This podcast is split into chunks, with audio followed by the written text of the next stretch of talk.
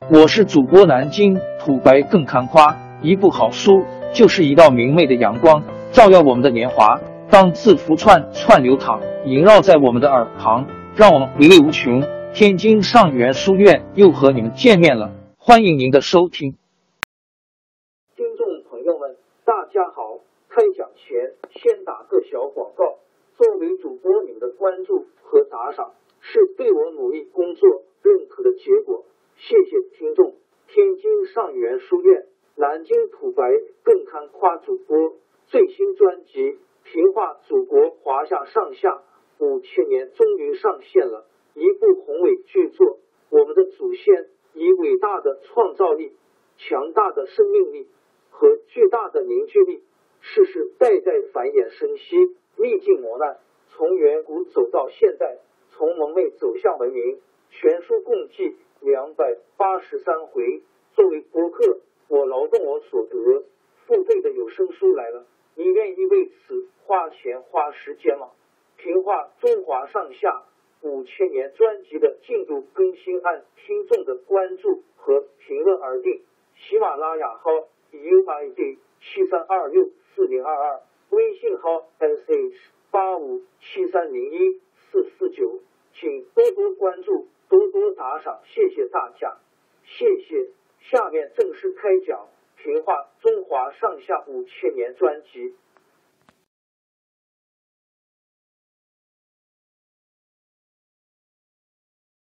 楚国派兵救赵的同时，魏国也接受了赵国求援的要求。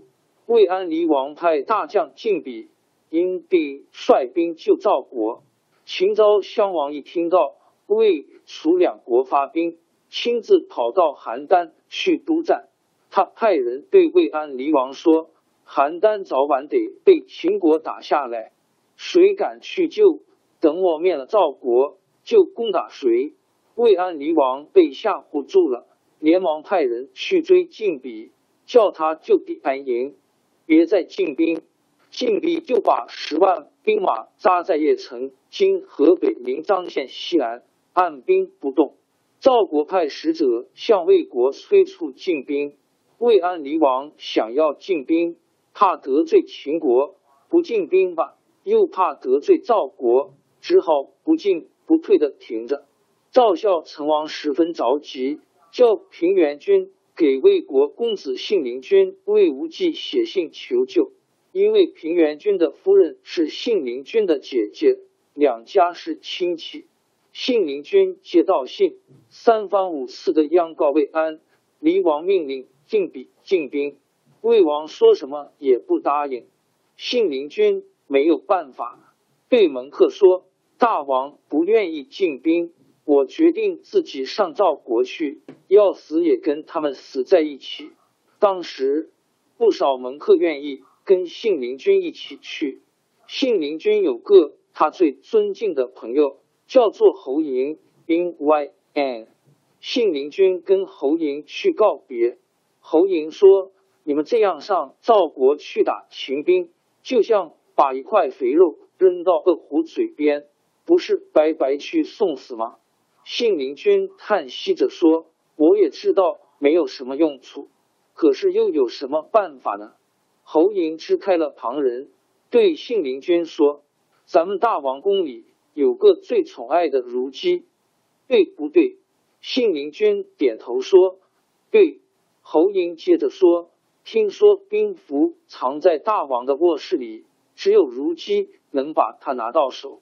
当初如姬的父亲被人害死，他要求大王给他寻找那个仇人，找了三年都没有找到。后来还是公子叫门客找到那仇人，替如姬报了仇。”如姬为了这件事非常感激公子。如果公子请如姬把兵符倒出来，如姬一定会答应。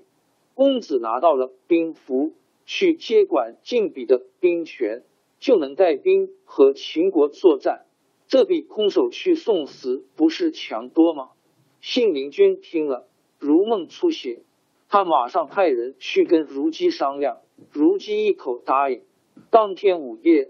乘着魏王熟睡的时候，如姬果然把兵符倒了出来。交给一个心腹，送到信陵君那儿。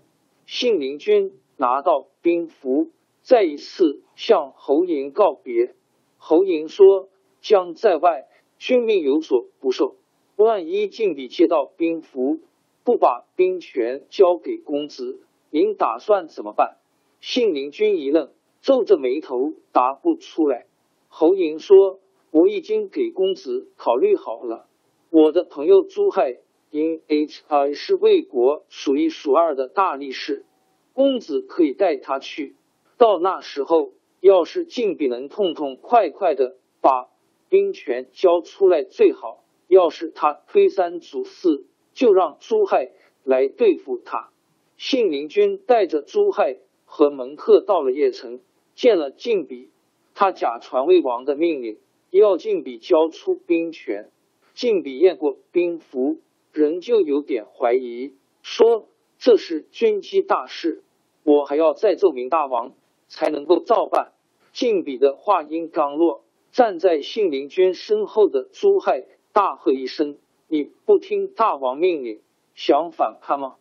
不由晋鄙焚说，朱亥就从袖子里拿出一个四十斤重的大铁锥，向晋鄙劈头盖脑砸过去，结果了晋鄙的性命。信陵君拿着兵符，对将士宣布一道命令：父子都在军中的，父亲可以回去；兄弟都在军中的，哥哥可以回去；独子没兄弟的，都回去照顾他的父母。其余的人都跟我一起救赵国。